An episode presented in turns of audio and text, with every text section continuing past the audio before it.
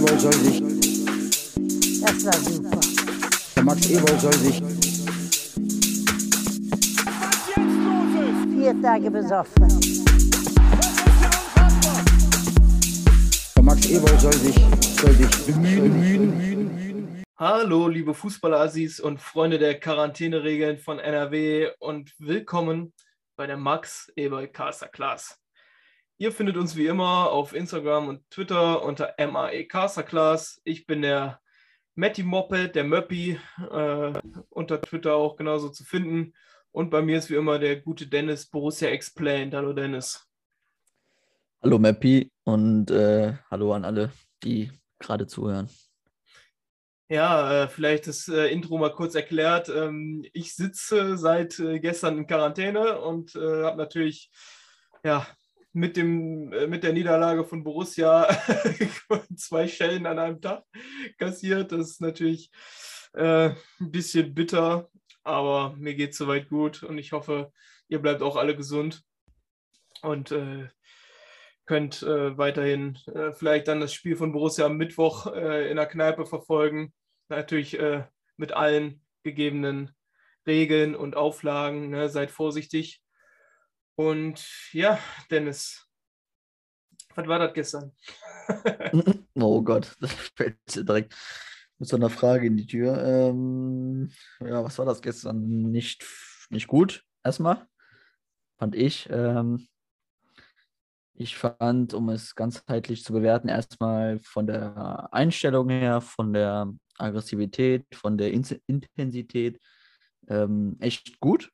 Also ich glaube, das Thema können wir seit dem Hoffenheim-Spiel an ACTA legen. Ähm, da hat die Mannschaft verstanden, worum es geht. Äh, die Mannschaft möchte unbedingt, die Mannschaft ist on fire. Man merkt auch, dass sie sich vers versuchen, dahingehend zu pushen. Ähm, zum Beispiel bei dem gehaltenen Elver beim ersten von Sommer, wie die sich da ja bejubeln, beklatschen und so. Das war schon geil. Also das ist schon eine Steigerung, dass man jetzt auch versucht, wirklich auf dem Platz auch zu zeigen, ey, wir wollen und so. Auch mal versuchen, Zeichen zu setzen. Das ist auf jeden Fall, da ist was, das was getan. Ähm, das, dafür haben wir sie ja auch schon letzte Woche gelobt in München. Ähm, da äh, lief spielerisch nicht viel, aber die Jungs haben gerannt, die sind gerannt und wollten unbedingt, gar keine Frage. Aber ähm, gerade gestern ist nochmal ganz klar deutlich geworden, wo das Problem ist, ähm, was die Probleme sind. Und ähm, das sind schon, das sind, das ist für mich eine Menge. Nicht nur, also es sind nicht so gewisse Stellschrauben, das ist schon ganzheitlich für mich ein Problem, ähm, worauf wir bestimmt später nochmal zu, zum Sprechen kommen, Mappy. Aber das ist so mein Eindruck. Wie fandest du es gestern? Ja, ich fand es erstmal, äh, ja, es war intensiv, wie du gesagt hast. Man hat gemerkt, dass alle on fire sind, auch die Einwechselspieler. Ich meine, ähm, Player und Thuram. Äh, nach Thurams, äh, sage ich mal, äh, West Bromwich-mäßigen Vorstellungen äh, in der letzten Woche hat, war das auf jeden Fall besser. Immer noch nicht gut, aber besser. Mm, man hat auch bei Player gesehen, dass er wollte. Aber ansonsten, das war äh, hinten teilweise ziemlich löchrig, wenn du das, die Angriffe in der ersten Halbzeit gesehen hast, wo eigentlich nur noch äh, ein Fuß von Diaby jeweils äh, gefehlt hat. Ähm, und wir so ein Riesenglück haben, dass wir einen Jan Sommer im Tor haben und nicht einen von den anderen, äh, ich sage jetzt mal 16 äh, Bundesliga-Torhütern oder 15. Also das, dann wäre das gestern richtig in die Hose gegangen. Aber ähm, ja, nach vorne ging nicht viel. Ähm, ja. Äh, und vielleicht sollten wir dann direkt mal anfangen mit der Aufstellung. Da gab es mhm. ja direkt mal den ersten, äh, sage ich mal, den ersten Aufreger, wenn man das nach Sky-Manier äh, betiteln würde. Denn äh, Matthias Ginter war nicht dabei. Christoph Kramer hat gefehlt wegen, ähm, wegen Erkältung oder grippalen Infekt war es, glaube ich. Äh, mhm. Dafür hat Lazzi Bennis gespielt. Äh, und hinten Marvin Friedrich, der neue Mann, für Matthias Ginter. Mhm. Und äh, da muss ich sagen, dass ich es, also es kommt jetzt darauf an, es gibt da mehrere Betrachtungsweisen. So, also entweder es war eine rein populistische Entscheidung, hat gesagt, man macht jetzt mit Friedrich weiter und nicht mit Ginter, dass der äh, jetzt dafür spielt, um zu zeigen, wir lassen uns hier nicht verarschen bei Borussia oder wir lassen uns nicht hinhalten. So, und dann gibt es die Möglichkeit, also es kann ja immer ein Mischmasch aus allem sein, aber dann gibt es die Möglichkeit, Ginter geht noch, wird noch gehen und man hat jetzt keine Lust, sich noch einen äh, Tom Gahl oder wie sie alle heißen aus der U U23 äh, auf die Bank zu setzen, wenn man dann noch Bayer sitzen hat. Ähm, und man möchte ihn auf jeden Fall noch verkaufen. Ja, das war es eigentlich an Möglichkeiten. Oder halt die Trainingsleistung oder das Leistungsprinzip hat äh, gegolten und in, der, in den paar Trainingseinheiten, die Friedrich da war, hat der Adi Hütter so überzeugt, dass er ihn auf jeden Fall hat spielen lassen.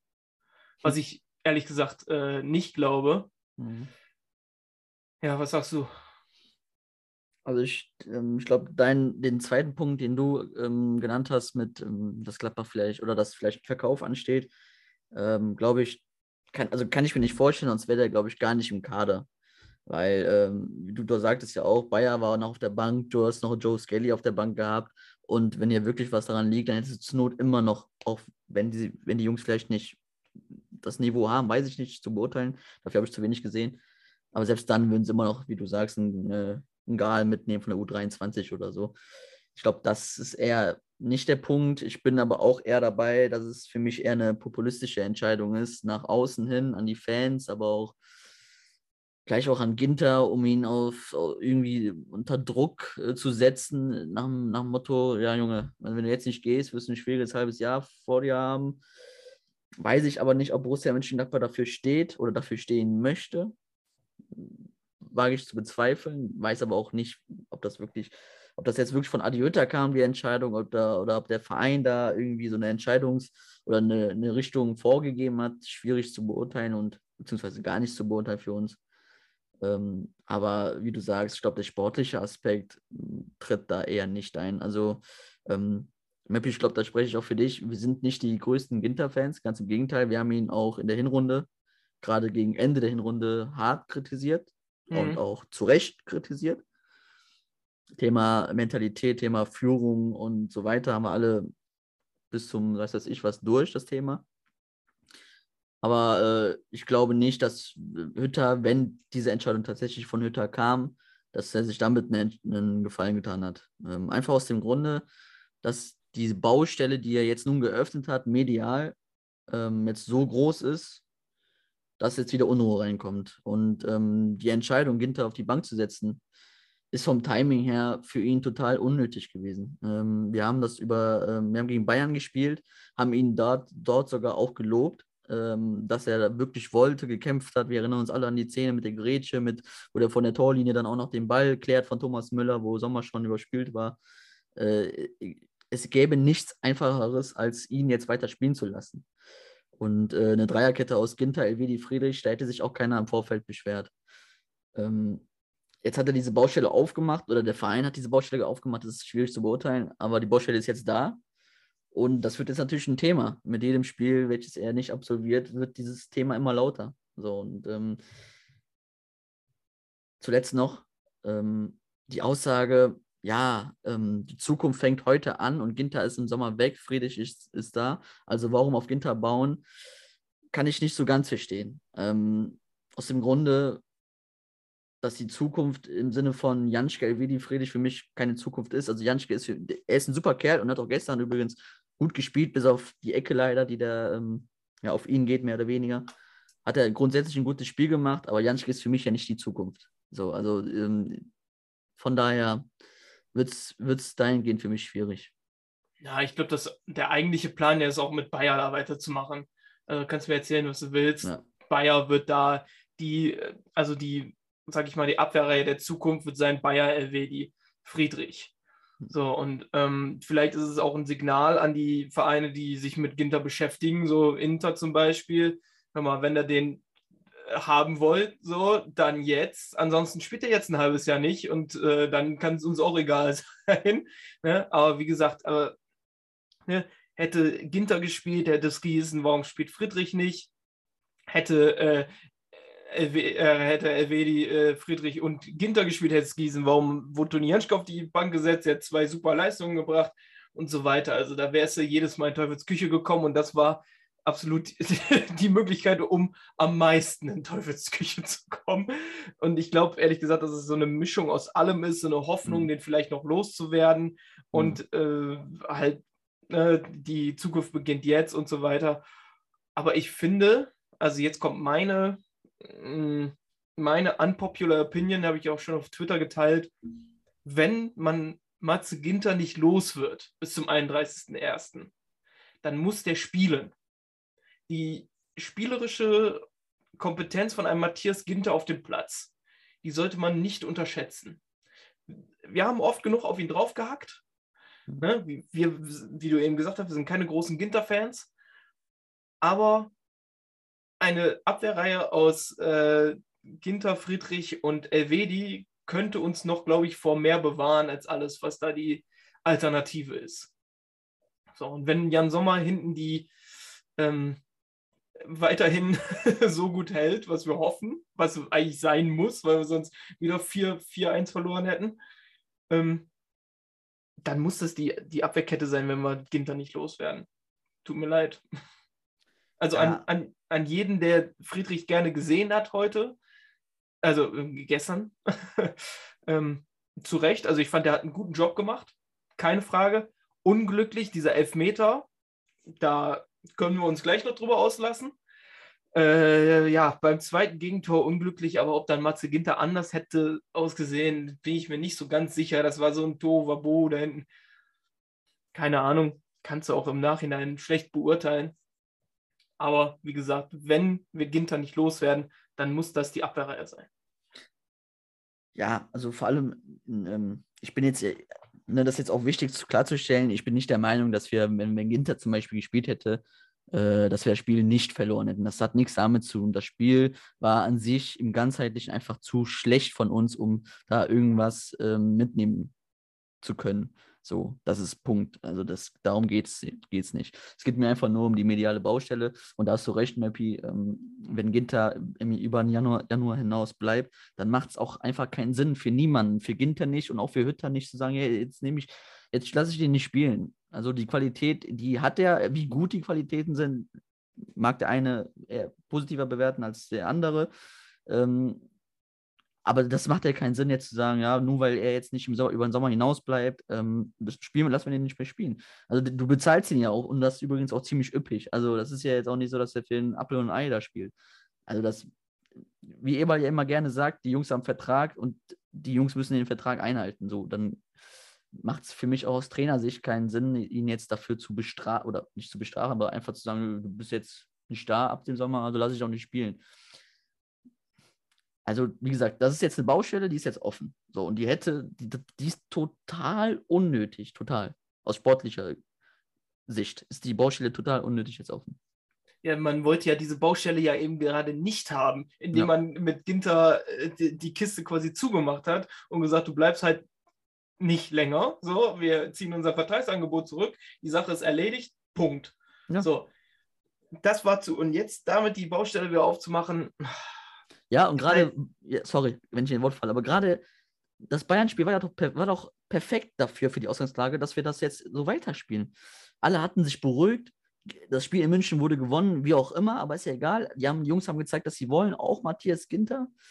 Also wer, wer ist doch, also für den Trainer gibt es doch nichts Einfaches, als zu sagen, okay, ich, der spielt jetzt erstmal weiter, da habe ich wieder ein bisschen mehr Ruhe und baue links den Friedrich ein, von mir aus.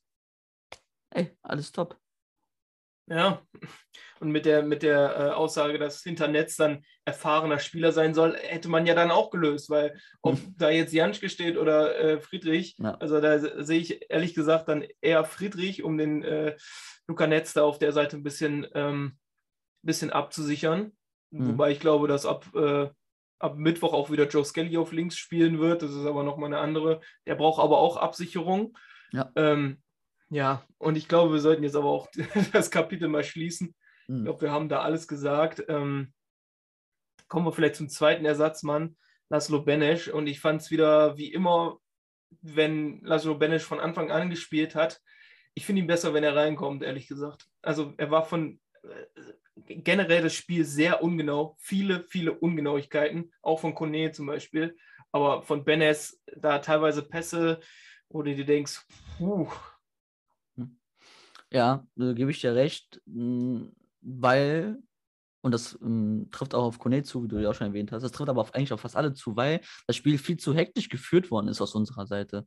Wir hatten gar keinen, also wenn du die Ausstellung mal anguckst, die Achse mit Bennis und Kone auf der 6, du hast einen Neuhaus und einen Stündel, das, das, da ist so viel spielerische Qualität eigentlich drin, da ist so viel Passqualität drin, aber du hast diese Passqualitäten gar nicht genutzt, weil dein Spiel so hektisch war. Du hast jeden Ball, egal ob Gegnerdruck oder nicht, komplett lang rausgeschlagen auf Embole und dann gucken, was Embole draus macht.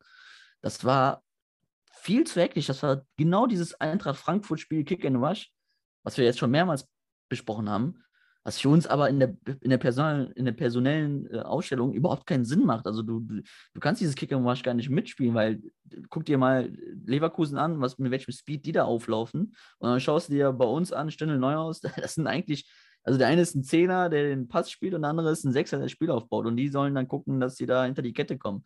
Also total hektisch geführt, total gar keine Struktur drin, kein Aufbauspiel nur lang und gucken, dass wir den zweiten Ball gewinnen. Und äh, das ist überhaupt nicht Gladbach-like, überhaupt nicht. Und gerade in der Per- gerade jetzt, wo Kramer raus musste und wie du sagst, Bennis reinkam, wo du ja dann noch mehr spielerische Qualität drin hast, du verlierst ein bisschen defensive Stabilität, hast aber als Vorteil die spielerische Qualität, die hast du gar nicht genutzt. So, und dann kamen nur die Pässe hoch, hoch, hoch, lang, lang, lang.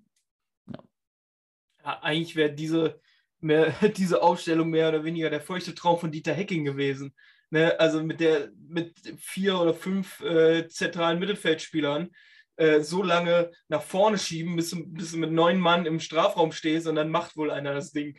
So, aber das kann es einfach beim Spielstil von Hütter nicht sein.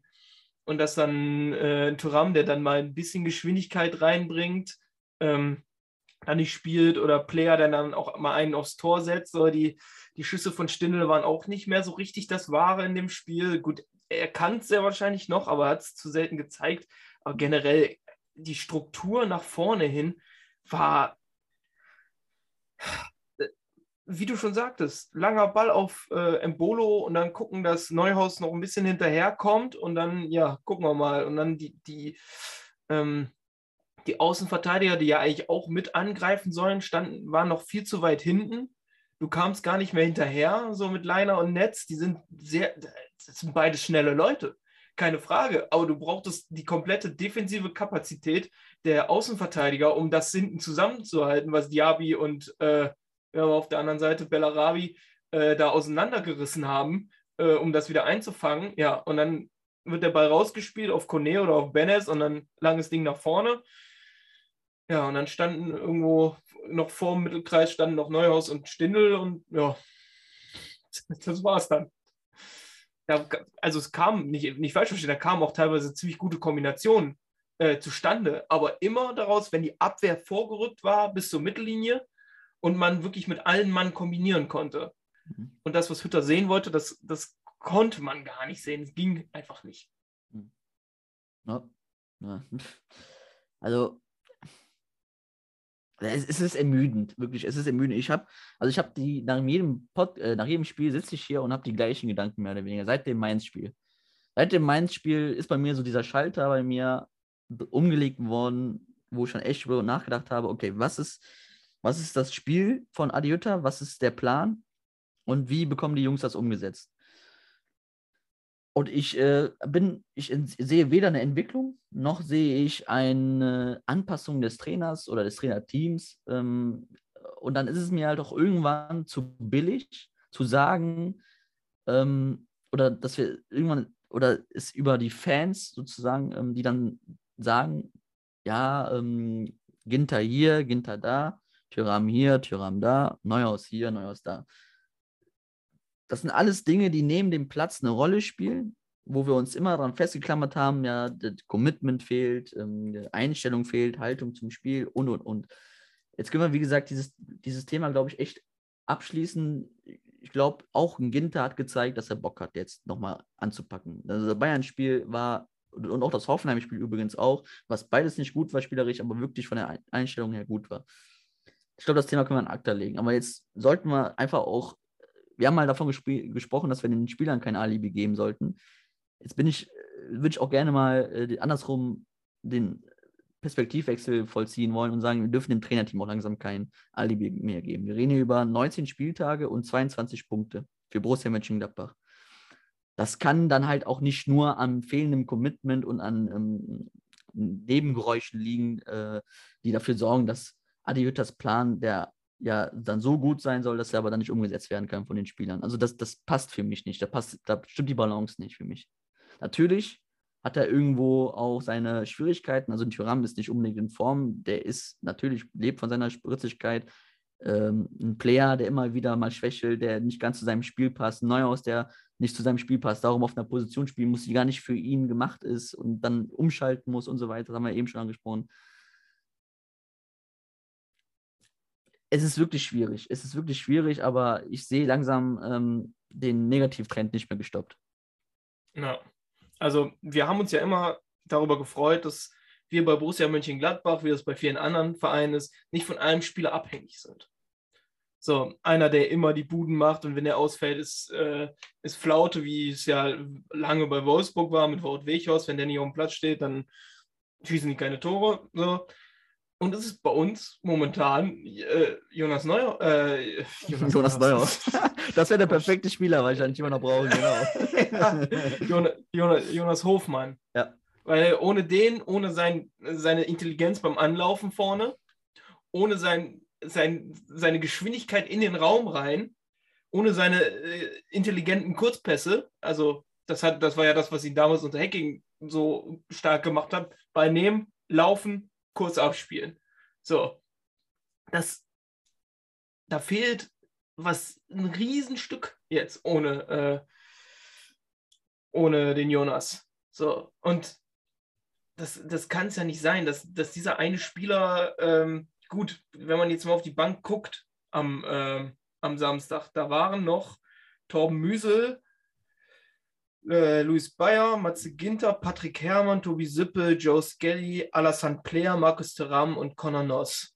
Mhm. So, und da ist an sich keiner bei, wo du dir denkst, den kannst du jetzt einwechseln und der macht jetzt was. Mhm. Und das ist schon verdammt traurig. Ja. Einfach auch aus dem Grund, weil äh, Alassane Player hat seinen Platz, obwohl ja eine dieser, dieser Halbraum Stürmer da vorne die perfekte Position für Alassane Player ist. Also das ist ja geschnitzt für den, ein linker Halbraumstürmer. So hm. eine bessere Position kann er sich doch eigentlich gar nicht ausdenken. Aber dann kann er wahrscheinlich die Intensität, die Hütter fordert, nicht mitgehen. Hm. Und das ist ein Riesenproblem. Und ich weiß nicht, ob man dann nicht mal drüber nachdenken muss, ob man dann mit dem Spielermaterial, was man hat, nicht sein Spielstil anpassen muss. Hm ich meine, äh, das haben so viele, so viele Trainer mussten das schon, mussten das schon erfahren, dass, dass man, also Julian Nagelsmann kann auch kein RB-Fußball bei Bayern spielen. Klar, sie spielen Pressing, aber sie spielen kein RB-Pressing. Also das ist ja kein, kein äh, dummes vorne drauf, einfach nur bis zum Ende. Das ist ein, ein schlaues Pressing, wo, wo Lewandowski Bock drauf hat, dass ein Müller von der Geschwindigkeit machen kann. So, und was Koman und Nabri machen können. So, die sind auch spielerisch zu stark, um das zu machen. Also es macht für sie einfach keinen Sinn. So, und das muss Adi Hütter bei Gladbach auch äh, erkennen, äh, dass für Spieler wie Alassane Player das einfach nichts ist. So, Jonas Hofmann kann vorne äh, diese, seine, hat seine Ballklau-Qualität, da haben wir auch schon oft genug drüber äh, gesprochen. Embolo vorne seinen Körper rein, aber wenn es schon gegen äh, stärkere Innenverteidiger wie gegen Tar äh, geht, dann wird es auch schon schwierig. Ähm, aber dann, Lars Stindl, klar, der rennt vorne drauf, ne? aber ist ja auch ist ja gar nicht schnell genug. Mhm. es tut mir leid, lieber Capitano, aber es ist einfach nicht schnell genug. Ja, er muss diese Intensität nachgehen und er macht das fürs Team. Der sagt, ja. ich, das ist nicht mein Ding, aber ich muss es machen fürs Team. So, und das ist äh, stark. Also es ist Lob, ne? es ist schön zu sehen, aber es ist nicht seine Stärke. Du hast gerade Nagelsmann erwähnt, bei Bayern zum Beispiel. Also wir erinnern uns alle noch an Nico Kovac bei Bayern, ähm, der auch für diese Intensität steht. Was, was, was, wo, wo hat Thomas Müller da seinen Platz gehabt? Gar nicht. Der stand auf, auf der Bank. Bank. Genau, um mal kurz davor den Verein zu wechseln. Das sind Dinge, also du musst, du hast eine Idee von Fußball und die ist ja gar nicht schlecht von Adi Hütter. Also es ist ja, also der ist ja ein erfolgreicher Bundesliga-Trainer. Ohne Frage. Also was der mit Eintracht Frankfurt im ersten Jahr gemacht hat in der Europa League. Äh, unglücklich im Halbfinale ausgeschieden im, äh, gegen Chelsea im Elfmeterschießen, wo die meiner Meinung nach so die bessere Mannschaft sogar waren. Äh, dann jetzt letztes Jahr fast die Champions League geholt mit 60 Punkten für Eintracht Frankfurt. Sorry, aber das ist für Eintracht Frankfurt das wahrscheinlich eine Punktzahl, die sie erstmal nicht mehr erreichen werden in, in, in, in mittelfristig. So. Das ist, aber dieser Ansatz, den er hat, die Idee von Fußball, die passt nicht. Die passt nicht zu uns. So, und dann ähm, kann ich auch nicht verstehen, wenn Leute sagen, ja, okay, dann lass uns aber nochmal den Sommer abwarten, also die Transferperiode im Sommer, und äh, schauen, was er für Spieler bekommt. Das ist ja, das sind alles nicht seine Spieler. Ja, aber was ist denn jetzt die Idee? Acht Stammspieler auszutauschen gegen acht neue, die dann alle äh, dem Spiel entsprechen und die wechseln. Wir ändern jetzt mal eben die DNA des Vereins und werden eine Mannschaft, die gegen den Ball auf einmal physisch arbeitet, damit wir dann eine Umschaltmannschaft werden, aller RB. Nein, das werden wir nie sein. Niemals. Dafür müsstest du den ganzen Kern, Stündel, äh, Neuhaus, Kramer, äh, alle, alle tauschen. So, das wird nicht fruchten. Das funktioniert nicht. Du musst dein Scout-System ändern, dein Scouting-System ändern und und und. So, und das ist jetzt die Frage, wie, wie, wie gehst du jetzt davor? Also, wo, ich sehe einfach nicht den Schritt jetzt zu sagen, das ist jetzt der Plan, den wir jetzt verfolgen, das passiert dann und dann läuft alles wieder. So, das ist alles ein Komplexe oder ein Gebilde, wo ich, nicht, wo ich nicht wüsste, wo ich anpacken soll. Ja, also es klingt sehr radikal und wir fordern jetzt auch nicht direkt den Rausschmiss von Adi Hütter. Bitte nicht falsch verstehen. Ja, aber wir wissen nicht, in welche Richtung das jetzt pendeln soll, weil man auch immer bei Borussia Mönchengladbach gesagt hat, wir sind unabhängig von einem Trainer. So, Trainer kommen und gehen, müssen entlassen werden oder was auch immer. Ja? Und es war, äh, mit Marco Rosa hat man so gerade noch das äh, hingekriegt äh, mit Ball, mit eigenem Ballbesitz, auch wenn es nicht so eigentlich sein, ähm, sein Fall von Fußball ist, so, aber er hat es gut kombiniert bekommen, noch im Rahmen seiner Möglichkeiten, zumindest im ersten Jahr, im zweiten Jahr wurde es schon, schon schwieriger. Und ähm, ich sehe dann halt auch im Spielstil dann keine Entwicklung nach vorne, weil ähm, Gladbach war schon immer spielmäßig eher am FC Bayern angelegt, sagen wir mal jetzt, um, um, um große Namen dann zu nennen, welche man hat ja immer Vorbilder, eher am FC Bayern angelehnt als an Borussia Dortmund oder RB Leipzig. Ja. So, und ich frage mich, warum das dann jetzt so in diese Leipzig-Richtung kippen muss oder kippen soll oder was auch immer, einfach nur weil es in ist, weiß ich nicht. Ich glaube einfach, dass Eberl im Sommer sich dachte, okay, ähm, wir haben jetzt diesen Ansatz, hat er ja oft auch selber erklärt, ne, diesen Ansatz der Aktivität im Spiel gegen den Ball durch Rose gewonnen und wollen jetzt wieder eine neue Rolle dazu bekommen.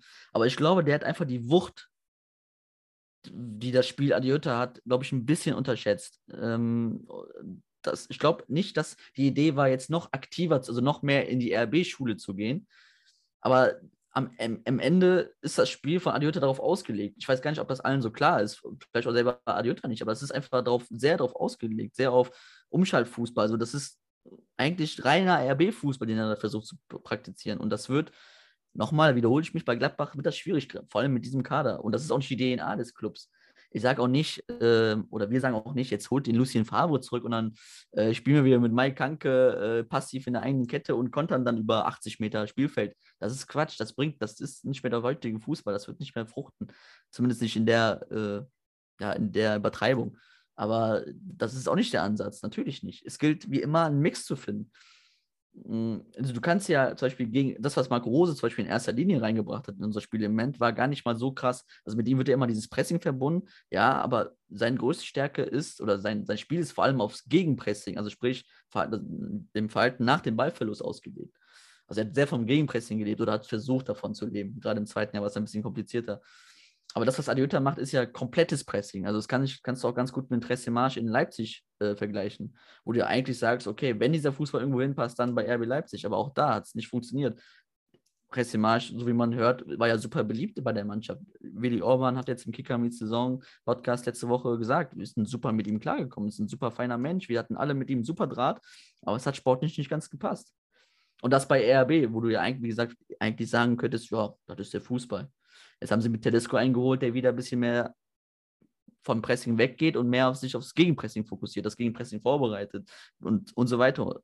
Das ist für mich der Ansatz, den Gladbach eher, zu dem Gladbach eher passt. So, und wir haben uns komplett dahingehend verabschiedet und haben auch die Struktur mit Ball verloren. Also Alassane Player und so weiter, die leben ja alle vom Ballbesitz, die leben ja alle davon, den Ball am Fuß zu haben, Neuhaus und so weiter. Ein Kramer sowieso, das ist keiner, der, der zwölf Kilometer ähm, abläuft und gleichzeitig noch äh, gefühlt 100 Mal äh, zum Sprint ansetzt. Das ist er nicht. So. Und äh, das sind alles so Dinge, die es echt schwer machen. Ja, und man merkt, dass die Mannschaft auf jeden Fall dem Trainer schon entgegengekommen ist, mit der Art zu spielen. Und jetzt finde ich, dann muss der, der Trainer der Mannschaft auch wieder ein bisschen entgegenkommen, weil sonst ist es dazu, ich sage es ungern, aber es ist dazu verdammt zu scheitern, wenn das nicht passiert.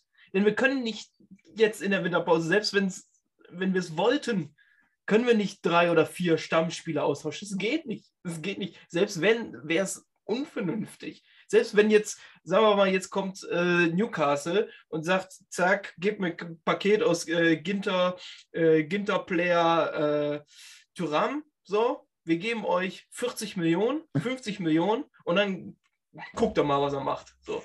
Das, das würde nichts bringen, weil wie lange wie lang so eine Integration von Spielern dauert in ein Spielsystem. Klar, das sind alles Profis, aber wie schnell soll es denn passieren? Es geht nicht. Es tut mir leid, aber es geht nicht. Hm. Und wir beide sind ein bisschen mit unserem Latein am Ende, ja, wie also, das klappen soll. Also ja, ich finde auch, also zum Beispiel unsere Flügelverteidiger, Luca Netz und ähm, selbst Stevie Leiner, wo du ja am ehesten denkst, ja, okay, der kann diese Philipp Kostic-Rolle spielen. Also nicht von der Torgefälligkeit unbedingt, sondern von der Spielweise. Also, ne, zum Beispiel Frankfurt hat ja, jetzt wenn, ja, ich höre ja immer das Argument sehr oft, die mir dann sagen, ja, aber Frankfurt hat doch selber letzt, im letzten Halbjahr mit Yunus und Kamada auf der Halbzehn gespielt. Das sind ja alles aber auch keine Konter- oder Umschaltspieler, die den letzten Pass verwerten. Nein, natürlich nicht. Aber die hatten einen Unterschied, sie, sie haben es geschafft, in den bestimmten Spielphasen so aufzurücken, so, sich so zu positionieren, dass sie um den Kampf, um den zweiten Ball da waren und dann den Pass gespielt haben, sprich Philipp Kostic eingesetzt haben und dann ähm, den Silver in, der Box gefunden haben. Bei uns stimmen, stimmen die Abläufe in keinster Weise. Wenn wir den Ball gewinnen, sind, äh, sind Luca Netz und, äh, Jos, äh, und äh, Leiner hinten. Wenn wir den Ball verlieren, sind sie vorne. Also bei uns passt die Reihenfolge auch nicht. Wir werden so leicht überspielt vom Pressing, dass sie gar nicht dann Zugriff haben. Zum Beispiel Leverkusen hat, eine, hat gestern durch eine äh, flache Viererkette aufgebaut, ähnlich wie Bayern München. Netz ist Frimpong angelaufen. Im Rücken dessen war Bellarabi. Janschke musste dann durchsichern und dann gab es im Rücken Janschke äh, genug Platz, wo Würz, Schick und alle eingestochen sind. Das war so einfach für Leverkusen. Das war von Leverkusen gar nicht, also die mussten nicht mal äh, taktische Finesse zeigen, sondern das, war, das waren die einfachsten Abläufe, um unser Pressing zu überspielen. Und das zeigt mir, dass die Mannschaft anscheinend irgendwelche Probleme hat bei dem Pressing. Mhm. So. Und die hatte Frankfurt deutlich besser auf den Platz bekommen. Und darum griff dieses System im Ganzheitlichen einfach besser. Ja. Und ähm, selbst wenn wir einen Kostic-Typ hätten mit Leiner oder äh, halt dann auf der anderen Seite Benzebaini oder ähm, Netz, dann haben wir immer noch keinen Typ äh, Jovic, Basdost oder ähm, Kost, äh, Kost, ach, wie heißt er noch? Äh, da Costa? Nee, da Costa, äh, da Costa. nee der, der, der Stürmer, der jetzt bei, bei äh, Leipzig ist. Ach, Silva, André äh, Silva. Silva. das ist ja. komplett durcheinander. Ja. Corona macht mit meinem Kopf komische Dinge. Die hasse da vorne einfach nicht, der dann einfach das Ding rein, rein tippen muss. Oder halt dann genau im, im richtigen Moment äh, zum Kopfball ansetzt. Bei aller Liebe für Embolo, das ist er nun mal nicht. Nein. Nein. So, und die, die Gewichtung ist halt falsch. Und ja, wie das umgewichtet werden soll, ist mir schleierhaft. Ja, es ist schwierig. Also vor allem, wie gesagt, ich habe es eben angerissen. Also du kannst ja meiner Meinung nach auch, wie gesagt, nicht sagen, ja, im Sommer tauschen wir fünf Spieler aus, fünf Spieler ein und dann haben wir das Spielsystem in Adiota. Das ist es nämlich auch nicht. Also das Problem ist wirklich im Grundkern, nicht in, in der Anpassung, sondern im Grundkern. Das, das, das Spielsystem muss im Ganzen über, über, hinterfragt werden. So, und dann muss es Lösungen geben. Das ist für mich aber sehr, sehr schwierig. Und ich verstehe auch Max Eberl, der natürlich auch Druck verspürt, jetzt nicht vom, jetzt nicht vom Forschern oder so, aber er hat natürlich einen Trainer geholt, wo die Schlagzeile immer lauten wird, das ist ja 7,5 Millionen Mann. Ob da, inwiefern das stimmt, ist ja egal, weil du hast ja auch 5 Millionen eingenommen für Marco Rose. Es sind dann eigentlich nur in dem Sinn 2,5 Millionen. Aber wir kennen die Medien, wir kennen die Gesellschaft. Die 7,5 Millionen werden am Ende unter dem Strich stehen. Und natürlich ist der Druck da. Natürlich kann Borussia Mönchengladbach, das ist viel Geld für Borussia Mönchengladbach, für einen Trainer erstmal. Und auch unabhängig sehr viel Geld, gerade in der Corona-Situation. Äh, für Mönchengladbach wahrscheinlich richtig viel Geld. Und natürlich ist das schmeißt man nicht natürlich ganz mal eben den Trainer raus, so wie es RB macht, wie es Wolfsburg machen und die jetzt wahrscheinlich schon den zweiten Trainer auch noch rausschmeißen und so weiter. das ist, ist völlig klar. Und wir als Verein stehen auch für Menschlichkeit irgendwo. Natürlich ist nicht immer die erste Lösung, die Trainer rauszuschmeißen. Das haben wir ja auch lange übrigens nicht, nicht zum Ansatz gewählt. So, weißt du, wir waren immer bei der Mannschaft. Aber jetzt irgendwo fehlt mir dann die Lösungen. So, und ich bin immer noch nicht dabei zu sagen, Hütter raus oder so. Aber mir fehlt mir fehlen jetzt einfach nach dem 19. Spiel, also das ist jetzt auch wirklich auch mal eine Zeit jetzt, ne? Also es ist wirklich eine Zeit, wo ich sage, wo, wo ist die Idee? Okay, das ist, ich erkenne den Grundzügen die Idee, sehe aber, das passt nicht. So, dann muss ich mich aber irgendwie, muss ja mal einen Entwicklungsschritt folgen. Ich passe mich an, ich mache dies, ich mache das. Irgendwas muss passieren von Teamseite aus, von Trainerteam, von irgendwo muss was passieren. Es kommt, es passiert nicht. So, und dann ist es mir, wie gesagt, auch immer zu einfach zu sagen, ja, der committet sich nicht, der will nicht, der hat keinen Bock, der hat keinen Bock und darum klappt es nicht. Quatsch. Ja. Natürlich hast du keinen Bock, wenn der Trainer von dir Sachen verlangt, die einfach nicht dein, dein Ding sind. So. Ja, also sorry, Alassane Player wird nie ein Sprinter. Er wird es nicht. Das, nee. wussten, das wusste man, als man ihn gekauft hat und das weiß man heute.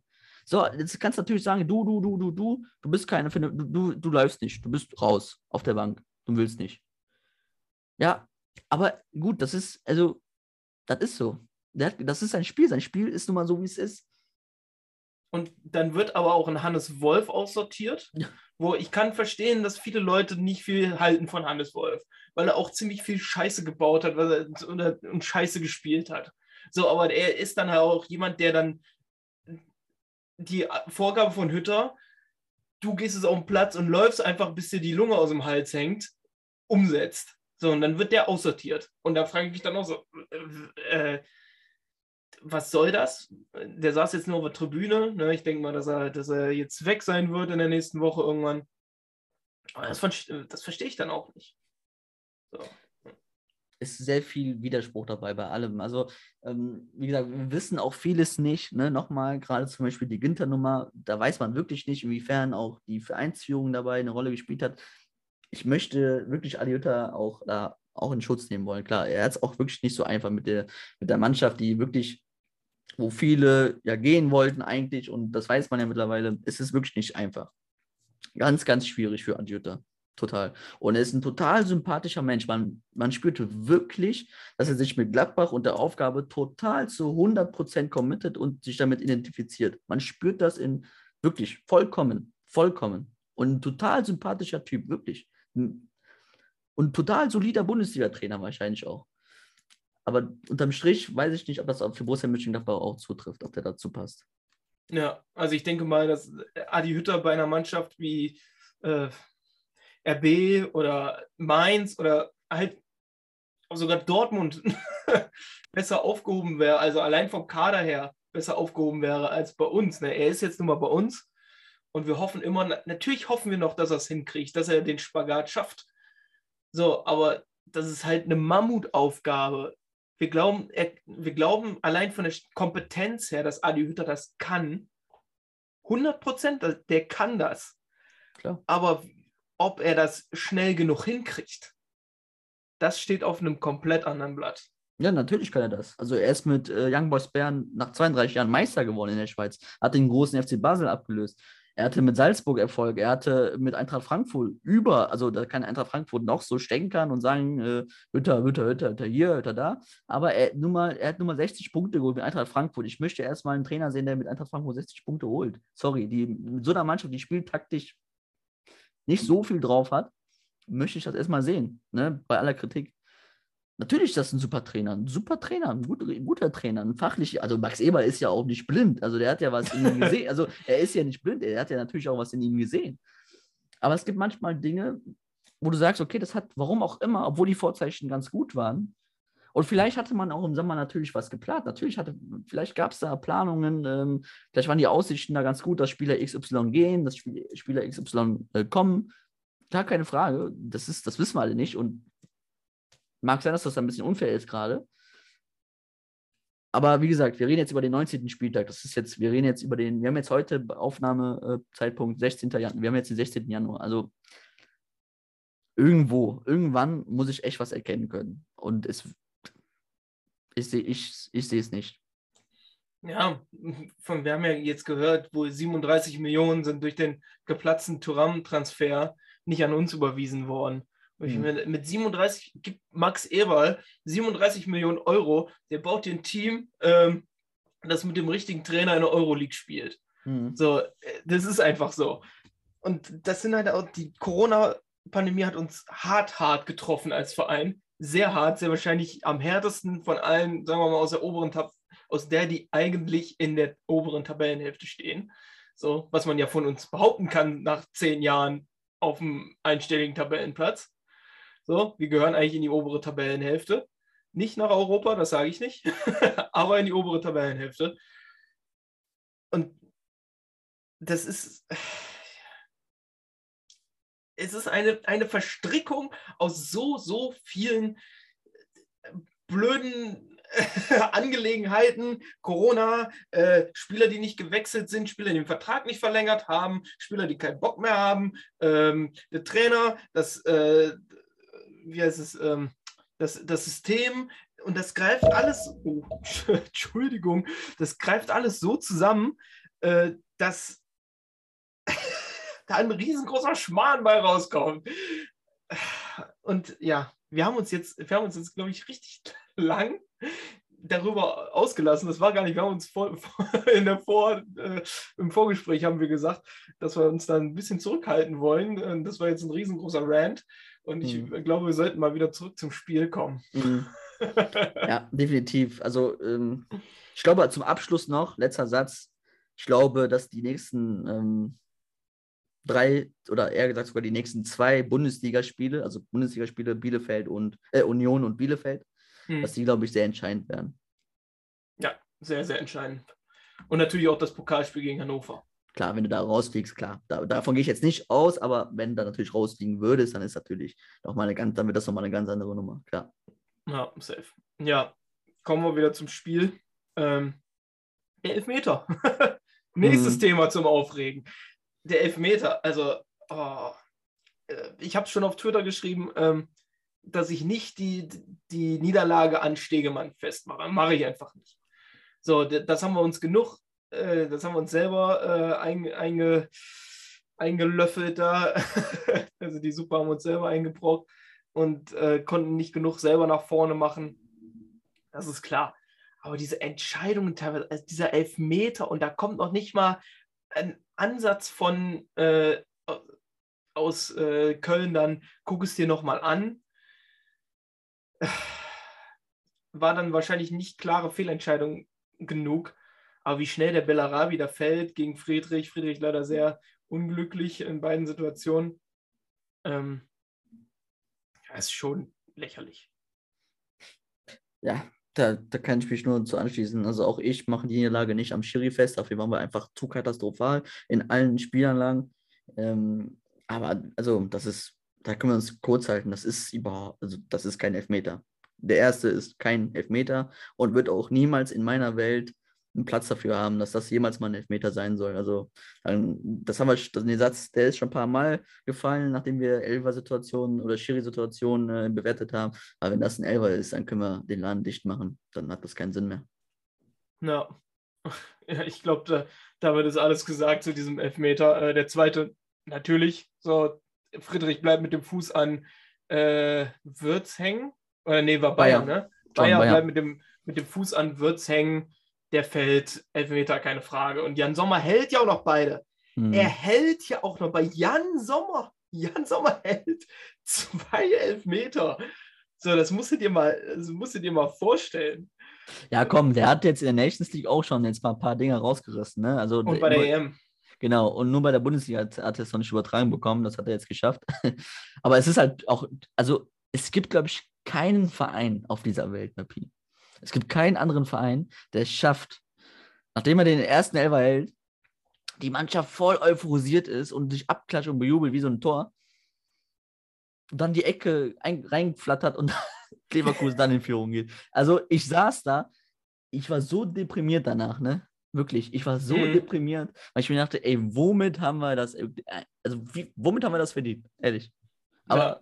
Es ist, ich glaube, das passiert keinem anderen Verein außer Borussia Mönchengladbach, gefühlt. Ja, normalerweise gucke ich ja meistens, äh, wenn ich im Fernsehen gucke, gucke ich bei meinem Vater, der, der hat Sky und ich habe nur so, sein Sky Go für zu Hause, aber leider bin ich ja Corona-positiv und deshalb äh, musste ich zu Hause gucken und saß am, am Esstisch und ich bin wirklich aufgesprungen. Me- Meine Katzen sind durchs, ga- sind durchs ganze Haus, nachdem ich äh, da geschrien habe und wirklich so richtig wie, die, wie alle Spieler drumherum so, ja, ne? und dachte, jetzt, jetzt kannst also das ist ja oftmals auch so ein Punkt, wo du denkst, so jetzt, da wurden, das war der, der Wachmacher, was ja anscheinend Borussia auch manchmal braucht, so ein, so ein, so ein äh, Wachmacher. Und dann kommt da diese Ecke reingeflogen und der Andrich, dieser ah, äh, nette Kerl, ähm, lässt Toni Janschke da stehen, der kommt einfach nicht mit gegen die Körperlichkeit von Andrich und der, der muss den einfach nur reinlegen. Äh, Einfach nur, nur ärgerlich. Und Mhm. man hat auch schon gesehen beim zweiten Elfmeter, den Jan Sommer gehalten hat, ne? da war die, das Pushen kaum noch dabei. Man sieht Mhm. in der, in der, ähm, in der äh, Wiederholung, sieht man, dass äh, Hermann sich so ein bisschen äh, am Sack kratzt. So, aber das, das war es dann auch. So, und, äh, ja. Unglücklich. Ja, total unglücklich, klar. Aber ähm, wir haben unterm Strich steht wieder, dass wir zwei Standardtore bekommen haben. Hm. Wir haben auch eins geschossen. Aber ähm, natürlich, also natürlich haben die Standardsituationen das Spiel entschieden. Aber was da, und das ist mir wirklich viel wichtiger als nur, dass wir die zwei Standardsituationen nicht verteidigt bekommen haben, ist da spieltaktisch überhaupt nichts passiert ist. Also wie, wie leicht, wie einfach, wirklich wie einfach es für Leverkusen war. Gegen Bayern München haben wir das auch schon angerissen, aber da haben wir natürlich alle davon gelebt, dass der Name des Gegners FC Bayern lautete. Und jetzt natürlich ist Leverkusen auch keine schlechte, nicht eine viel schlechtere Mannschaft. Aber wie einfach das für Leverkusen war, uns über den Flügel durchzuspielen mit, einfach, mit, mit einfachen Tricks, also mit einfachen Mitteln, die jeder Fußballfan mittlerweile auch kennt, dass wir die wir überladen die Flügel und dann, dann entkommen wir da durch und äh, Wahnsinn, wie einfach das war. Also was das spieltaktisch für was wir dafür für Probleme haben, das ist so wahnsinnig und viele hauen sich ähm, oder konzentrieren sich auf die Offensivleistung, haben gesagt, ja, vorne ging nicht so viel. Stimmt, weil wir hatten auch nur einen Plan, lang raus auf Embole und dann gucken, was passiert. Aber auch wirklich, gerade auch hinten, das hat mir sogar noch mehr Sorgen gemacht. Gerade nach hinten war das. Also wir sind viel gesprintet. Ich habe gesehen, 271 Mal. Ich glaube, das ist Rekord für Borussia Mönchengladbach. Also diese Saison auf, das ist in, also in dieser Saison auf jeden Fall. Und ich kann mir nicht vorstellen, dass wir unter Rose jemals mal ansatzweise so viel gesprintet sind. Aber Laufleistung und Intensität bringen halt alle, alles nichts, wenn du von äh, Frimpong und Bellarabi gegen Netz und Janschke überlaufen wirst. Das war ein, das war ein klares Mis Mismatch. So. Allein deshalb können wir drüber reden. Stell Friedrich nach links, der jetzt auch nicht viel schneller ist als Janschke, aber doch dann eine andere Dynamik hat. Das sind alles so Fragen. Klar, im Nachhinein bist du schlauer. Das ist, ich mache ja nicht einen auf Klugscheißer oder so. Aber gut, du, die Voraussetzungen ka- kanntest du ja auch vorher. Ne? Also, dass Diaby und Bellarabi jetzt nicht langsam sind, das wusstest du auch vorher, wie gesagt. Das sind so alles Ja. so Dinge, taktisch, ich sehe auch keine Entwicklung. Also Netz, ich will mich ja nicht auf den einhauen, der ist, der ist 18 Jahre. Ähm, aber du siehst bei ihm keine spieltaktische Entwicklung.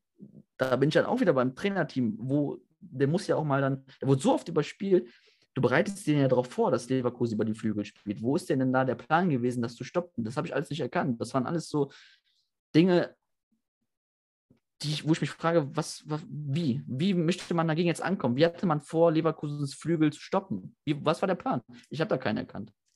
Ja, ähm, wir haben es ja schon gegen Bayern gesagt, dieses Rausrücken von Netz, das war ganz oft ganz erfolgreich. Und wenn das schief geht, dann ist dahinter halt so riesig viel Raum, dass Janschke das alleine nicht halten kann. So, Mhm. und das war jetzt auch, das, das, was wir letzte Woche gesagt haben, war jetzt, ist eingetreten. Genau, Janschke, also, also generell, das war ja unser, unser allgemeines Pressing-Muster. Ne? Also bei uns ist es immer so, Mann gegen Mann quasi. Bedeutet bei uns, wenn äh, Leverkusen mit einer flachen Viererkette aufbaut, äh, der Rechtsverteidiger Frimpong den Ball hat, ist für Netz das Zeichen, so, jetzt laufe ich an, presse ich. Dann hast du Bellarabi noch rechts gehabt, muss Janschke nachschieben, vorschieben zu ihm, damit keine, kein Raum entsteht. So, Leverkusen hat, was hat Leverkusen anders gemacht als Bayern München zum Beispiel? Die haben dann einfach gesagt, okay, Würz geht auch noch in den Raum hinter Janschke, dann hast du sogar drei Spieler am Flügel und da sind wir irgendwann nicht mehr hinterhergekommen. Da dann musste LW die auch noch durchschieben und zentral sind dann die Räume entstanden, die, wo Andrich reingestochen sind, dem hierbei reingestochen sind, Schick sich teilweise zurückfallen lassen hat, das war der Raum. Und dagegen hat er keine Lösung. Also wir haben unser allgemeines Pressing-Muster, wo Adiota sagt, so, das, das ist unser Muster für alles und jeden.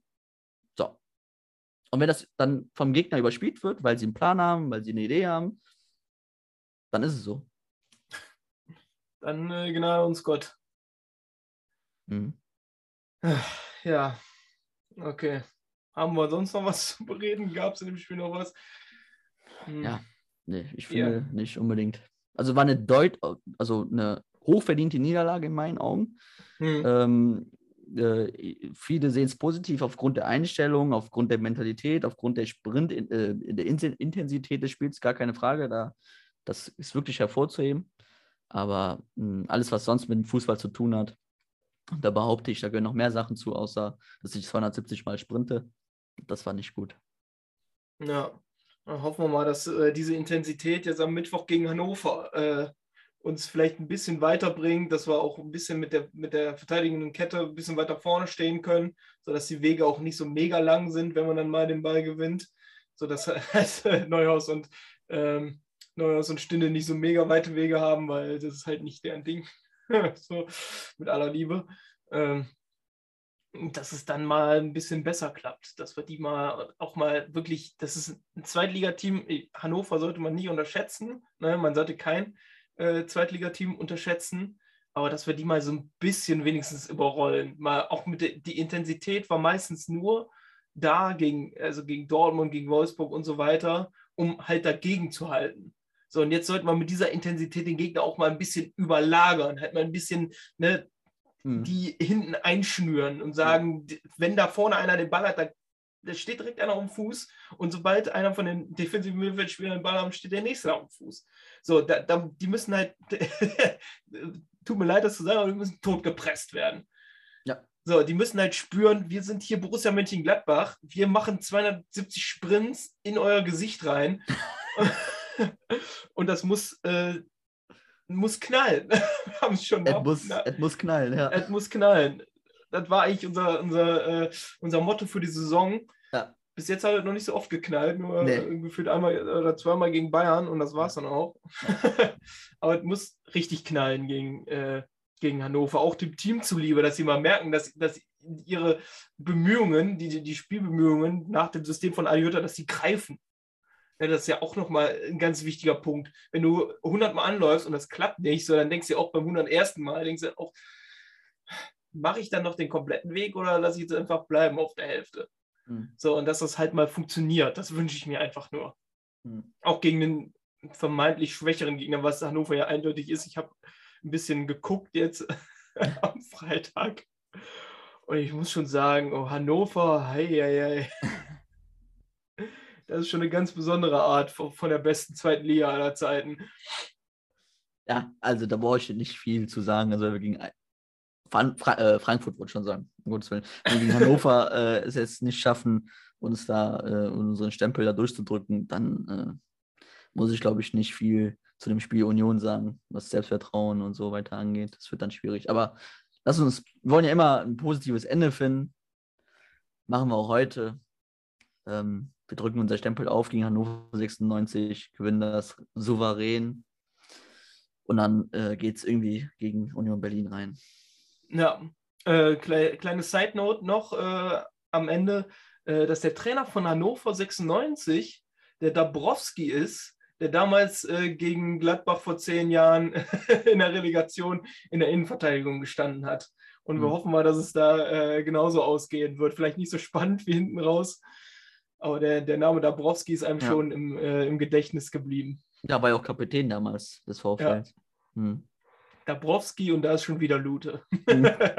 Genau. Ja. Ja, okay. Ich glaube, dann bleibt nichts anderes mehr zu sagen als ähm, folgt uns auf Twitter und Instagram unter MAE Casterclass. Ich bin Möppi. Mir gegenüber sitzt Dennis, Borussia Explain. Geht auf borussiaexplain.de, lest euch die, ähm, die Spielanalysen durch. Und ja, wir hören uns dann äh, relativ schnell wieder. Ne? Genau. Nach dem Hannover-Spiel. Nach, nach dem Hannover-Spiel hören wir uns wieder. Ja. Okay, dann bleibt gesund, Freunde, und wir hören uns beim nächsten Mal. Ciao. Jo. Tschüss.